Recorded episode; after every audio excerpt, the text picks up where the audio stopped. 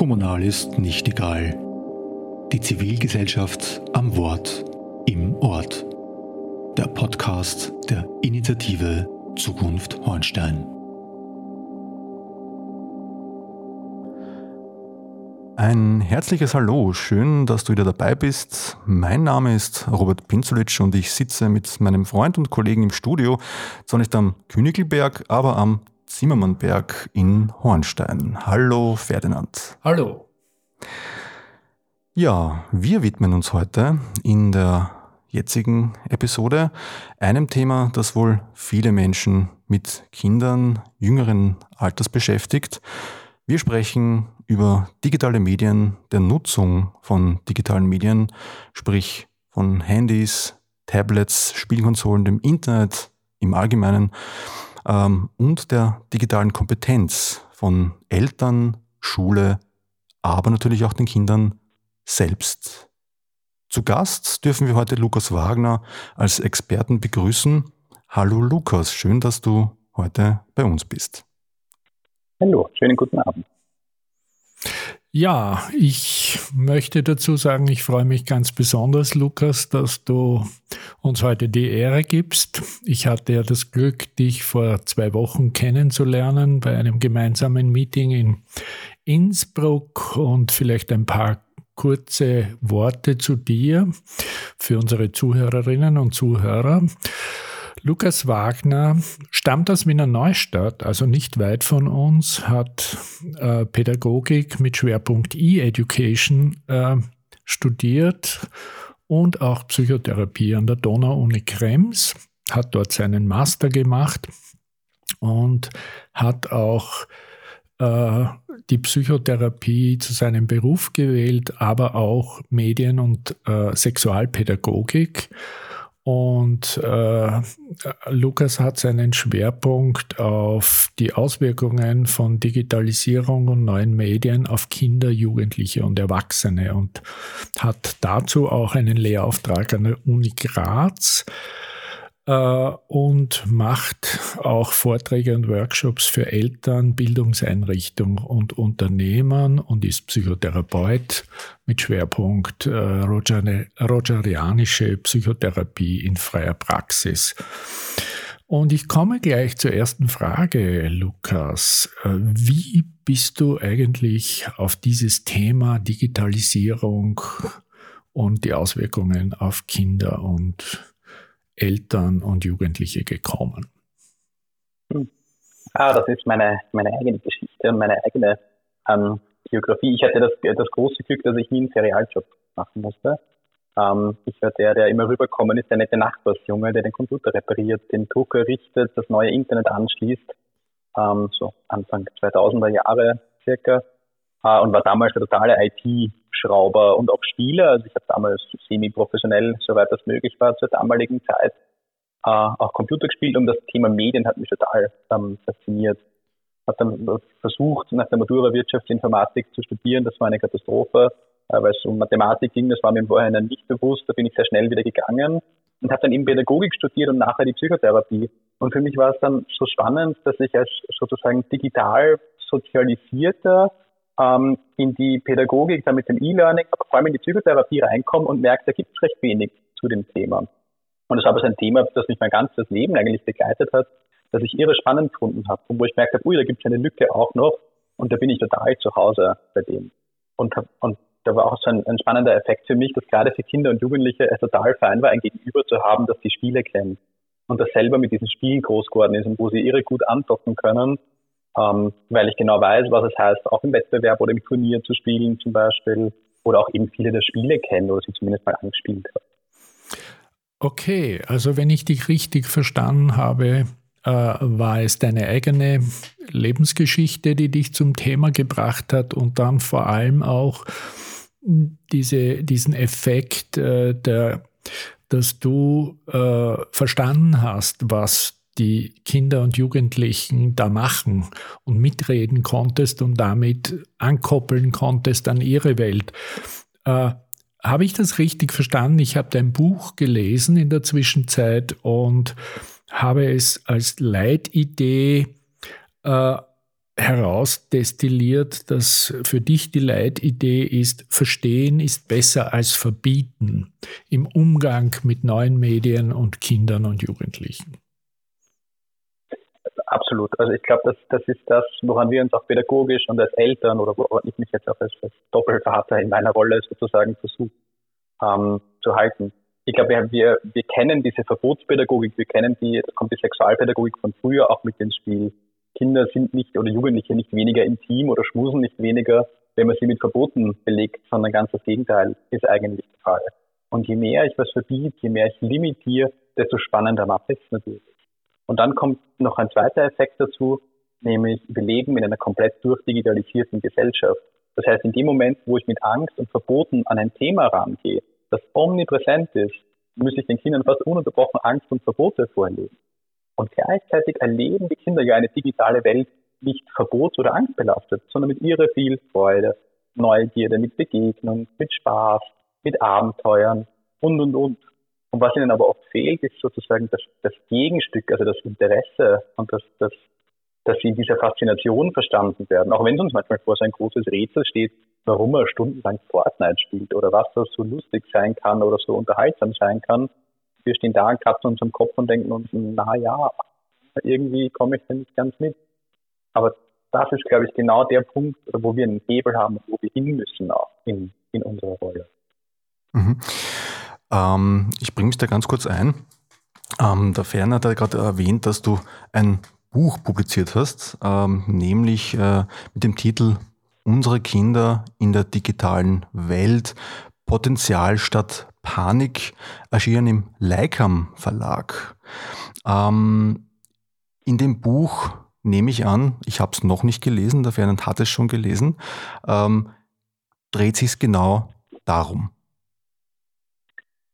Genau. Ja, also die, die Idee war quasi, also diese, diese Workshops und Vorträge mache ich jetzt schon fast zehn Jahre in den unterschiedlichsten Systemen und immer bin ich nachher gefragt worden oder oft gibt es Unterlagen, gibt es was zum Lesen, gibt es was zum Nachschlagen ähm, und ich halte mich zwar für sehr medienkompetent, aber ich mache die hässlichsten PowerPoint-Präsentationen aller Zeiten ne? äh, und ich bin auch kein Fan von diesen Foliensatz austeilen und so, weil damit mhm. fängt niemand jemals was an. Ja. Mhm. Und, und dann hatte ich das Glück, dass der Verlag auf mich zugekommen ist und gesagt hat, also wir haben uns getroffen, sagen wir so, und mich gefragt hat, ob ich nicht was schreiben mag zu genau diesem Thema. So, so ist eigentlich das Buch entstanden. Super. Mhm.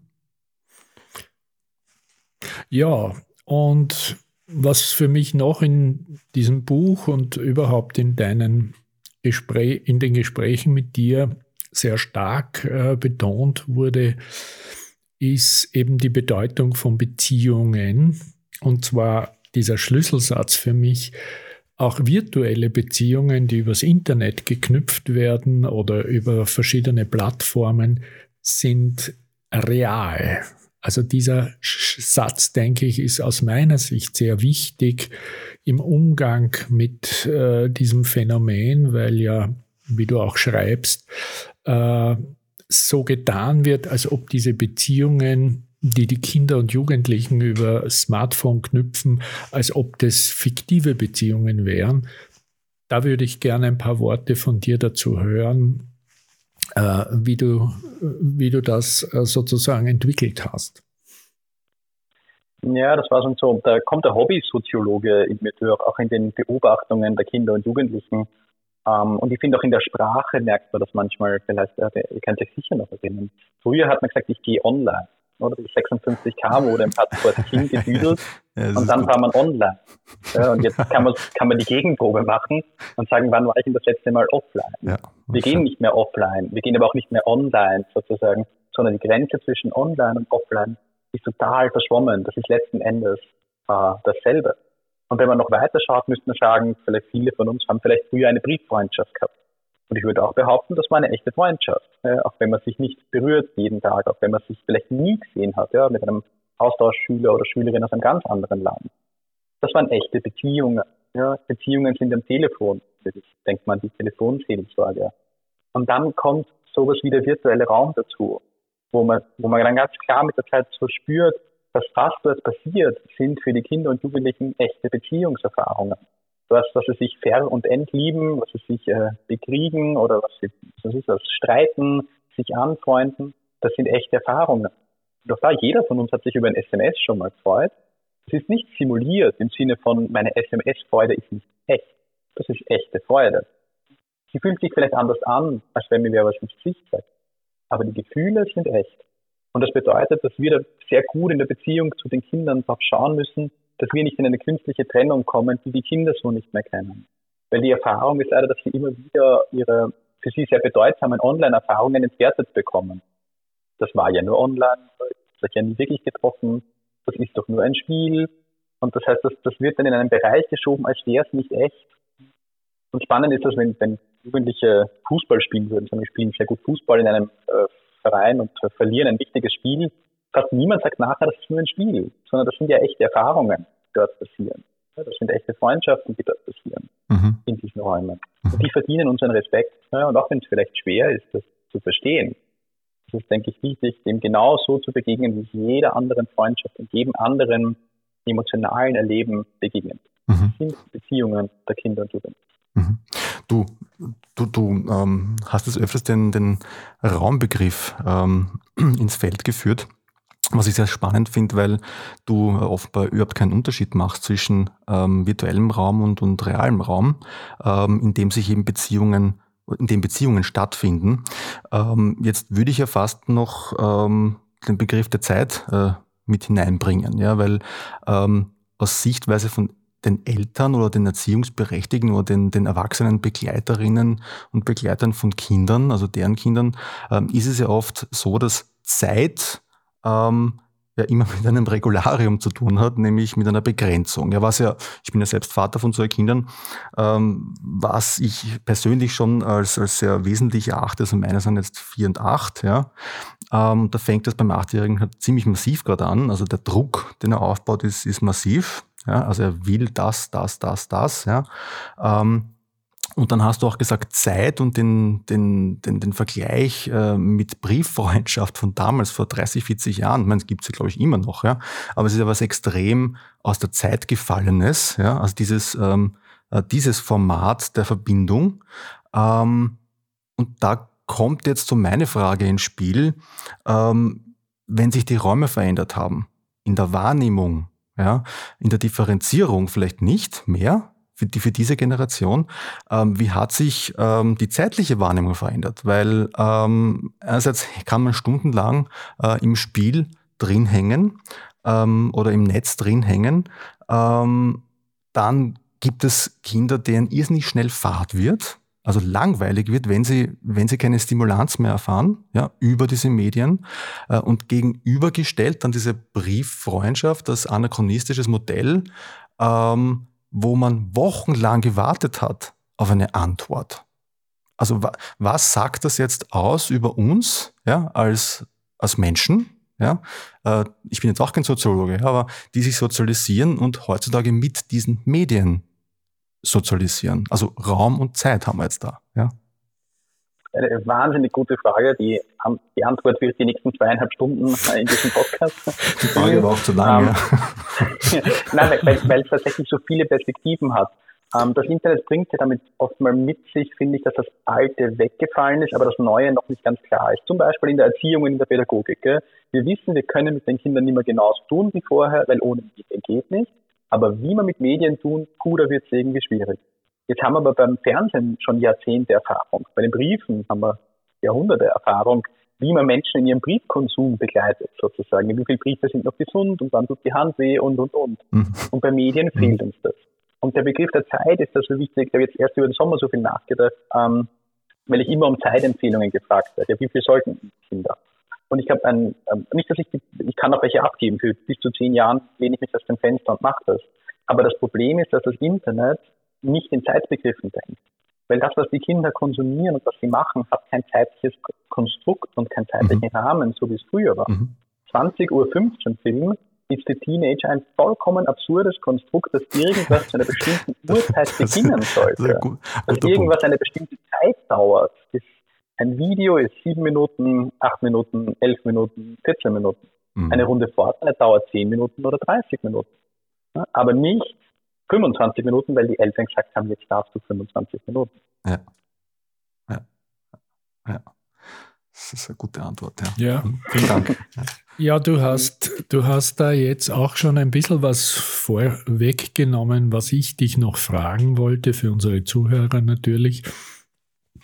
Was mir auch noch im Buch äh, als durchgängiger Leitfaden äh, aufgefallen ist, ist das Prinzip der Zusammenarbeit oder im Fremdwort das Prinzip Kooperation. Und du hast es auch betitelt mit vom Zuschauen zum Begleiten. Und für mich kommt, kommen da einige Begriffe rein, sowie die sogenannte Neugierde, die du als ehrliche Neugierde titulierst.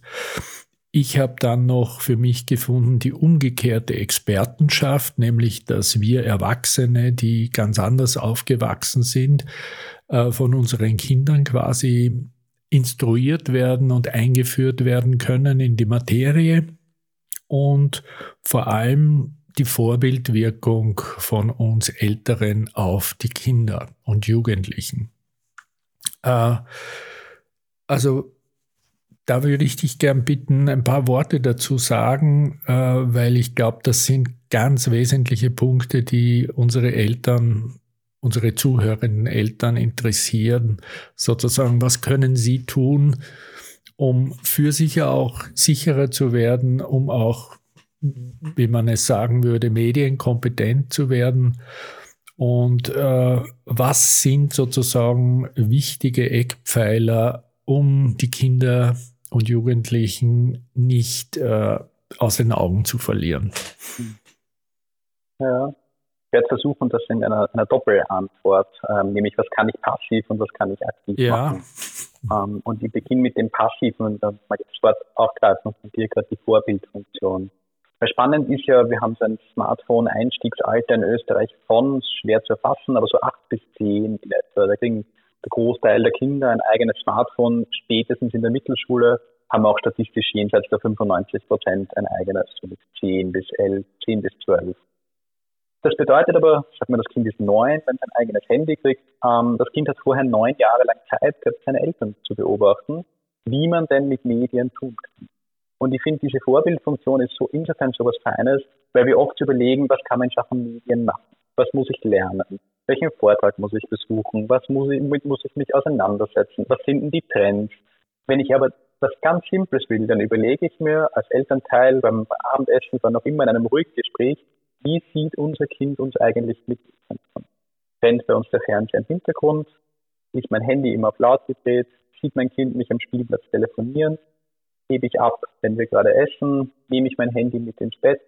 Liegt mein Handy am Nachtkastel und das Kind liegt auch dabei?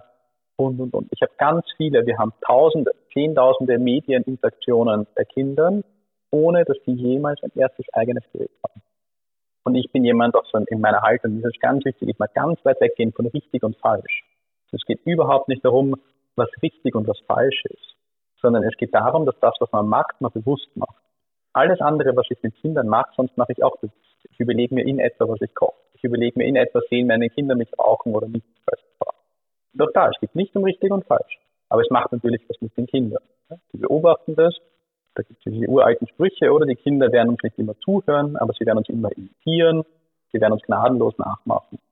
Und seit ich im Lockdown viel zu Hause telefonieren musste, schiert meine Tochter im Wohnzimmer auf und ab, hält ihr Holzspielzeug ans Ohr, tut so, als wäre es ein Telefon und erklärt allen Leuten, dass sie keine Zeit hat, um Termine zu vereinbaren, weil so viel los ist gerade.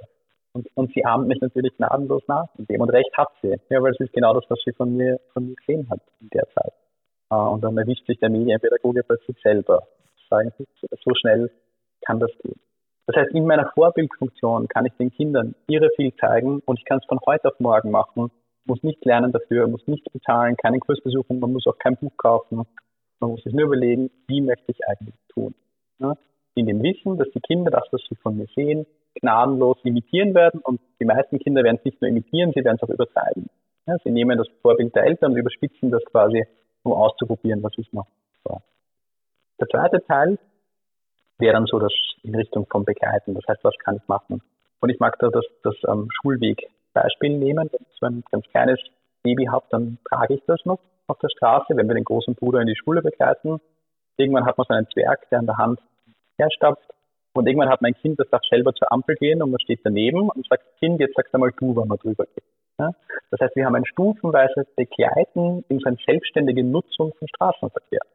Irgendwann sagt man, heute darfst du allein in die Schule gehen und ich bleibe zu Hause und in Wirklichkeit ist man 30 Meter weiter hinten, versteckt hinter der Laterne, zittert, hat Angstweis und beobachtet das Kind, wie es das erste Mal selber in die Schule geht. Und ganz ähnlich sehe ich das beim Thema Medien. Wir fragen die Kinder, was war in der Schule? Und sie werden oft viel zu selten gefragt, was war heute auf YouTube? Was schaust du gerne? Was machst du dann? Darf ich mal mitschauen? Magst du es mir mal zeigen? Ich sehe dich die ganze Zeit lachen und ich check eigentlich gar nicht, was so lustig ist. Oder Spielen wäre die Analogie, was spielst du eigentlich gerne? Darf ich einmal mitspielen bei dem Ganzen? Magst du es mir mal zeigen? Haben wir vielleicht eh eine Konsole, wo man zu zweit spielen kann? Aber dass die Kinder begleitet werden in dem, dass sie ihre Eltern präsent erleben in diesem Thema Medien und nicht alleingelassen sind und dass die Eltern erleben, die halt in einer ehrlichen Neugierde sind. Nicht in der Kontrolle, weil das ist alles so böse und ich muss schauen, was das da eh nichts Schlimmes passiert, sondern im Sinne von unterstützen und begleiten und dabei bleiben.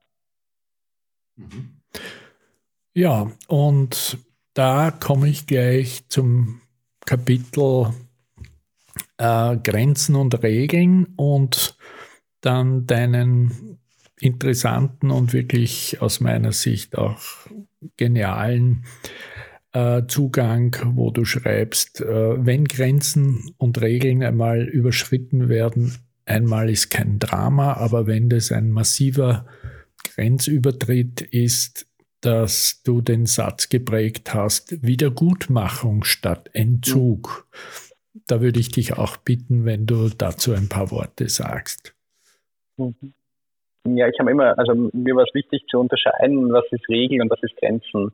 Und nämlich auch deswegen, weil ich die Kinder in eine Autonomie und in eine Selbstwirksamkeit äh, bringen mag. Das bedeutet für mich, es gibt eine Grenze. Eine Grenze ist Gewalt zum Beispiel. Niemand darf eine Grenze überschreiten. Ich kann nicht sagen, es war halt ausnahmsweise Gewalt oder weil heute Dienstag ist und du warst zu Tafel in der Schule, darfst du halt Gewalt ausüben. Das geht nicht. Gewalt ist eine Grenze. Aber Regeln sind, du darfst eine Stunde Handy spielen am Tag. Und bei den Regeln war es mir so wichtig, die Kinder in diese Verantwortung zu holen, dass wenn die andere Regeln wollen, dann sollen sie sagen, warum, dann sollen sie es argumentieren, sollen sie einen Vorschlag machen, sollen den Eltern sagen, mach mal ein Experiment, ich zeige euch, dass ich das kann. Und schau mal ehrlich hin auf das Ganze dann. Das heißt, dass es nicht nur so ein, wie soll man sagen, Top-Down-Prozess ist. Ja? Die Eltern entscheiden klug im Familiengespräch, was der Kleine darf, sondern dass auch die Wünsche der Kinder gehört werden und dass das was Demokratisches wird. Ja? Demokratie heißt nicht, dass die Kinder alles entscheiden dürfen, aber dass sie ein bisschen gehört werden, indem eine Stimme haben und auch argumentieren dürfen. Ja, dass sie merken, man darf sich beteiligen und man darf mitsprechen. Und sicher wird was schiefgehen. Ähm, und ich versuche immer, wenn es pädagogisch irgendwie geht, von diesem Strafgedanken wegzukommen. Die Strafe, die klassische, das Damoklesschwert, oder ist der Handyentzug, dann ist das Handy halt weg oder das Internet weg oder der Laptop weg. Aber abgesehen davon, dass es die Kinder trifft, das funktioniert. Ja. Sagt, entweder du räumst den Geschirrspüler aus oder das Handy ist weg, dann ist der Geschirrspüler ausgekommen. Haben die Kinder da Lerneffekte, nämlich dass der Stärkere oder die Stärkere kann sich durchsetzen. Äh, wenn man was will, braucht man nur genug, genug Macht. Und auch das Handy wegnehmen ist ein Machtakt eigentlich. Da setzt sich die stärkere Person gegen die schwächere Person durch. Das bitte nicht heißt, dass das nicht in Ordnung ist, das mal zu machen oder dass es Situationen gibt, wo das wichtig ist.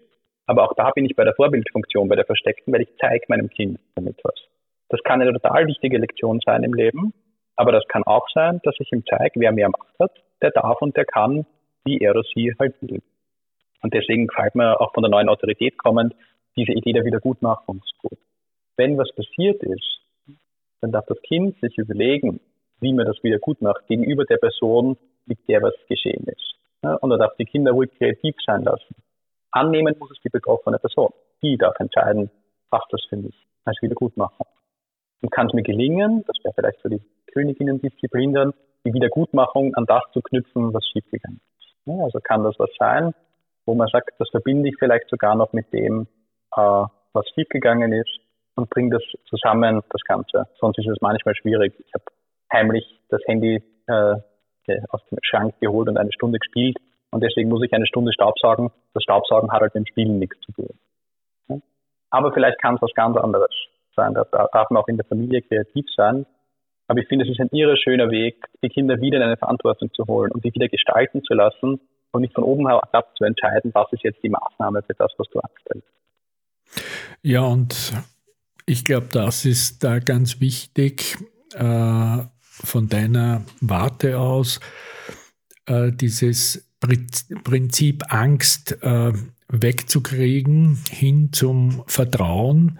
Du beschreibst das auch sehr schön im Buch, wie wichtig es ist, dass Kinder, wenn sie zum Beispiel mal aus irgendeinem Grund, sie probieren ja aus, auf eine Seite mit Gewalt oder mit Pornografie stoßen, dass da das Vertrauen da sein sollte, dass sie das dem Elternteil auch mitteilen können, dass sie da jetzt was gesehen haben, wo sie sich nicht auskennen und sich nicht äh, verstecken müssen oder sagen, äh, einfach nicht sagen, äh, dass da was passiert ist. Und das ist für mich da jetzt auch drinnen in diesem deinem Statement, dass diese Angst wegkommt, wenn da was passiert, dass ich dann jetzt äh, Handyentzug habe und mit meinen Freunden, die mir wichtig sind, nicht kommunizieren kann, äh, dass diese, dieses Vertrauen äh, sozusagen aufgebaut und bestehen bleiben soll. Das wissen wir auch aus der Forschung zur digitalisierten Gewalt. Wenn Gewalt passiert im digitalen Raum, bleibt die so lange geheim, weil die Kinder sich nicht trauen, sich zu melden. Mhm. Weil die Angst haben, mein Handy ist weg oder ich werde bestraft, obwohl ich das Opfer bin oder ich habe was falsch gemacht. Und da können Eltern so viel Prävention leisten, indem sie fünfmal oder hundertmal sagen, wenn du was siehst, was komisch ist, du kannst dich immer melden. Wir sind dir nicht böse, wir helfen dir, das loszuwerden. Dein Handy ist nicht weg. Komische Dinge passieren im Internet und unser Job ist es, dich zu begleiten und dich zu unterstützen, ganz egal, was rauskommt. Das tut den Kindern auch so gut, das zu hören und, und verhindert wirklich äh, Gewalterfahrung. Mhm. Gut, dann komme ich jetzt zu einer Schlüsselfrage, meine vorletzte eigentlich. Äh, vielleicht noch ein paar Worte äh, zu dem, was du schon angedeutet hast. Ab wann sollte, also welche Lebensalter äh, differenzierst du im Sinne von, ab wann sollte ein Kind ein Smartphone bekommen und wie ist es mit Kleinkindern und später dann mit Jugendlichen? Vielleicht ein paar Worte auch zu diesem Zeitfaktor. Ja, also man sagt, es gibt Empfehlungen, vor allem aus Deutschland. Das äh, Bundeszentrum für gesundheitliche Aufklärung gibt da äh, Empfehlungen ab und in denen schließe ich mich an oder die decken sich mit meiner Erfahrung oder meine Erfahrung deckt sich mit den Empfehlungen. Man sagt, bei den 0- bis 3-Jährigen, die sollten keine Medien nutzen. Gar nicht. Kein Smartphone, kein Tablet, kein Internet. Was nicht heißt, dass wenn meine zweieinhalbjährige Tochter einmal am Tag äh, fünf Minuten am iPad Fotos anschauen mag, dass das ein Problem ist und dass sie schwer krank wird, wenn sie das macht. Fotos deswegen, weil die Fotos einen Bezug zu ihrer Lebenswelt haben. Das ist sie mit Freunden und Freundinnen, mit der Familie. Und das sind direkte Erfahrungen, die in Beziehungen stattgefunden haben, die sie kennt und die sie einordnen kann. Diese Art von Mediennutzung beschränkt auf den einstelligen Minutenbereich äh, bei unter Dreijährigen bei Zweijährigen zum Beispiel, ähm, ist kein Thema. Ansonsten sagt man inzwischen recht pauschal, Kinder unter drei, keine Medien. Bildschirmmedien. Also alles, was ein Bildschirm hat, die Tony-Box und Tiger-Box und sonst was fällt da. Bei den drei bis sechsjährigen würde man dann sagen, bis zu 30 Minuten pro Tag. Wenn das Ganze begleitet wird, das heißt, wenn ich ein Video vorab ausgesucht habe, wenn es dem Interesse vom Kind entspricht, nämlich was möchte das Kind eigentlich schauen, wofür interessiert sich das Kind, was Delfine, Wale, Bäume, was auch immer. Lego, Playmobil. Ja? Äh, und wenn Medien, das ist was ganz Wichtiges pädagogisch, mit einem bestimmten Zweck eingesetzt werden, der muss nicht immer pädagogisch sein. Das muss nicht immer ein Lernspiel sein, sondern es geht darum, den Jugendlichen, den Kindern in dem Fall sehr früh zu zeigen, wir setzen Medien zu einem bestimmten Zweck ein und nicht als Pausenfüller.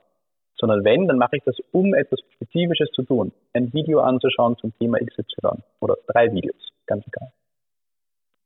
Das sind die drei bis sechsjährigen, für die ist ganz wichtig, auch die Kleinen, dass man es mit ihnen bespricht, reflektiert, durchredet, kommentiert, wenn man sie lachen sieht, dass sie auch schon früh erleben, Medien als Beziehungserfahrung. Ja, wir erleben da gemeinsam was, nicht allein hinterm Kasten. Ähm, wenn man sie ein bisschen älter macht, sind das so die sechs bis neunjährigen, vielleicht sechs bis zehn. Und da sagt man bis zu einer Stunde, ja, das war vor Corona, jetzt sage ich in Klammer, bis zu einer Stunde Freizeitnutzung pro Tag. Das Schulische müssen wir ausklammern, weil das kriegen wir einfach zahlenmächtig nicht unter sonst. Wir sagen Freizeitnutzung bis zu einer Stunde, auch da wieder möglich. Nicht als Langeweile-Füller, sondern zu einem bestimmten Auftrag, was anzuschauen und was zu recherchieren, durchaus auch Unterhaltung, aber möglichst mit einem Vorsatz und nicht als ein, jetzt schauen wir mal, was dabei rauskommt, wenn ich das Ding auf. Wenn die spielen wollen in dem Kinderalter, ist meine größte Empfehlung, ist ihnen eine Spielkonsole zu kaufen vom namhaften japanischen Hersteller. Gibt es eine, die für Kinder designt worden ist, für Erwachsene, aber die deswegen fein ist, weil ich, falls Kinder in so einem Alter spielen wollen, möchte ich möglichst wegkommen davon, dass die auf Tablet oder Laptop spielen, weil damit etabliert man das Gerät für immer als Spielgerät. Dann ist es nicht erstaunlich, wenn die Kinder oder Jugendlichen am Laptop immer spielen und keine Schulsachen machen.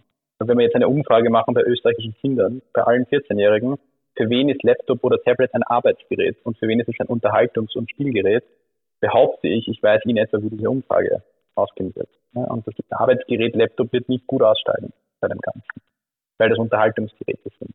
Mit einer Spielkonsole gelingt es mir aber schon früh zu sagen, das ist sozusagen der Spielbereich. Dort wird nur gespielt.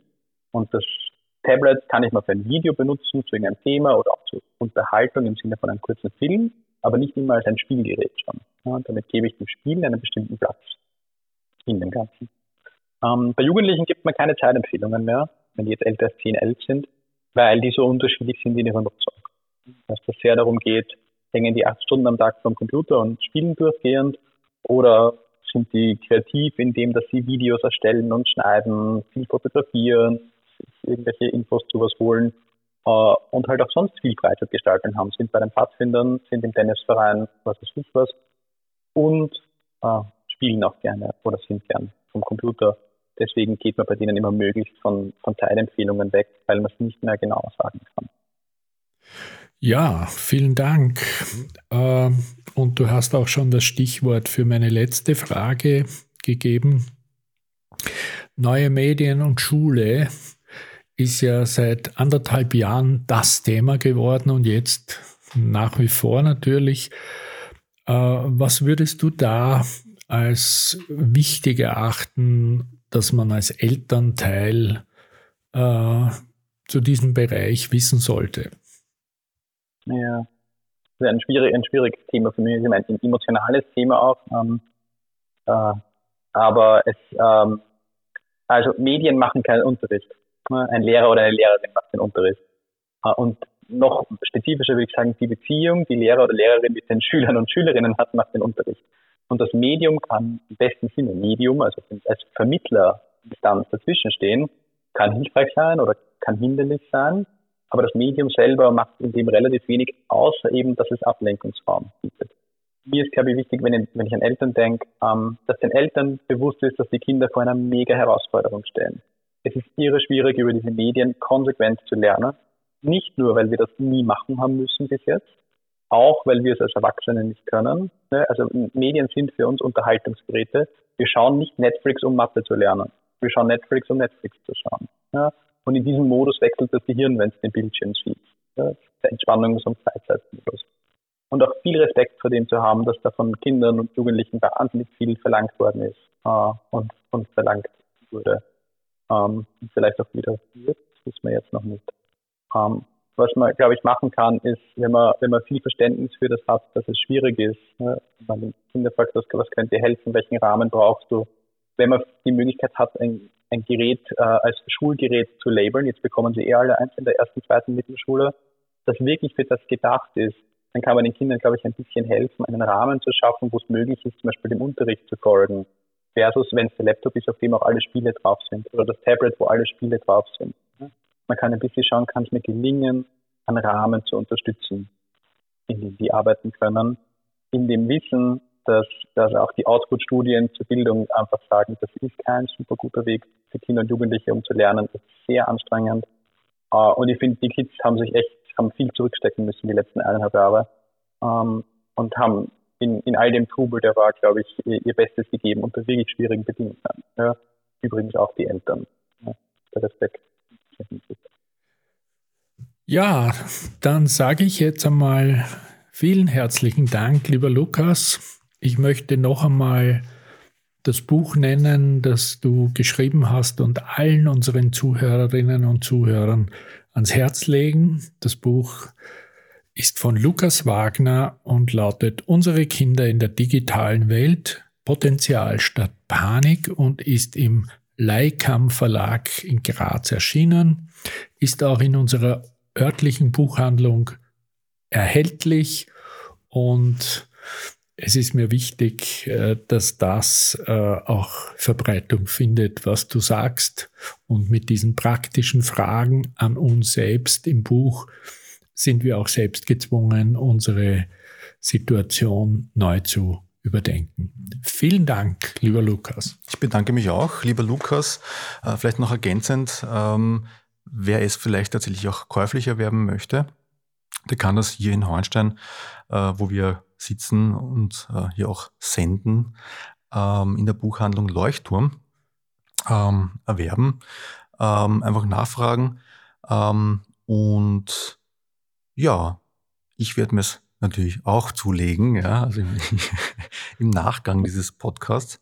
Und möchte mich auch bedanken und vielleicht nochmal, äh, oder nicht nochmal, sondern überhaupt ähm, hinweisen auch ähm, auf deine Webseite lukas-wagner.at, äh, wo man eben auch mehr zur Person Lukas Wagner erfahren kann.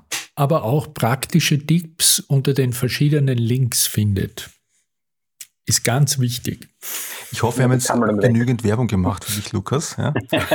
Wir, haben, wir haben keine Affiliate-Links äh, in auf unserer Webseite. genau. Super. Vielen lieben Dank für die Einladung. Wir bedanken uns. Und wir bleiben in Verbindung für die nächste, für die, ja. für die Folgeepisode, weil ähm, äh, ich, ich gehe davon aus und ich wünsche mir, oder ich würde mir wünschen, ähm, dass uns die Hörerinnen und Hörer natürlich da und dort Fragen zukommen lassen, die wir gerne weiterleiten ähm, oder auch den Kontakt herstellen oder vielleicht noch eine zweite Folge nachschieben. Also wenn du Lust hast, also ich habe auf jeden Fall Lust, ich glaube der Fernand, der grinst auch rüber, ähm, dann freuen wir uns natürlich. Jederzeit gern. Super. Vielen Dank. Vielen Dank, Lukas. Dann, ähm, ja, sagen wir ein weiteres Mal Danke auch natürlich an die Zuhörer und Zuhörerinnen, ähm, die ähm, hier jetzt schon 37 Minuten dabei waren.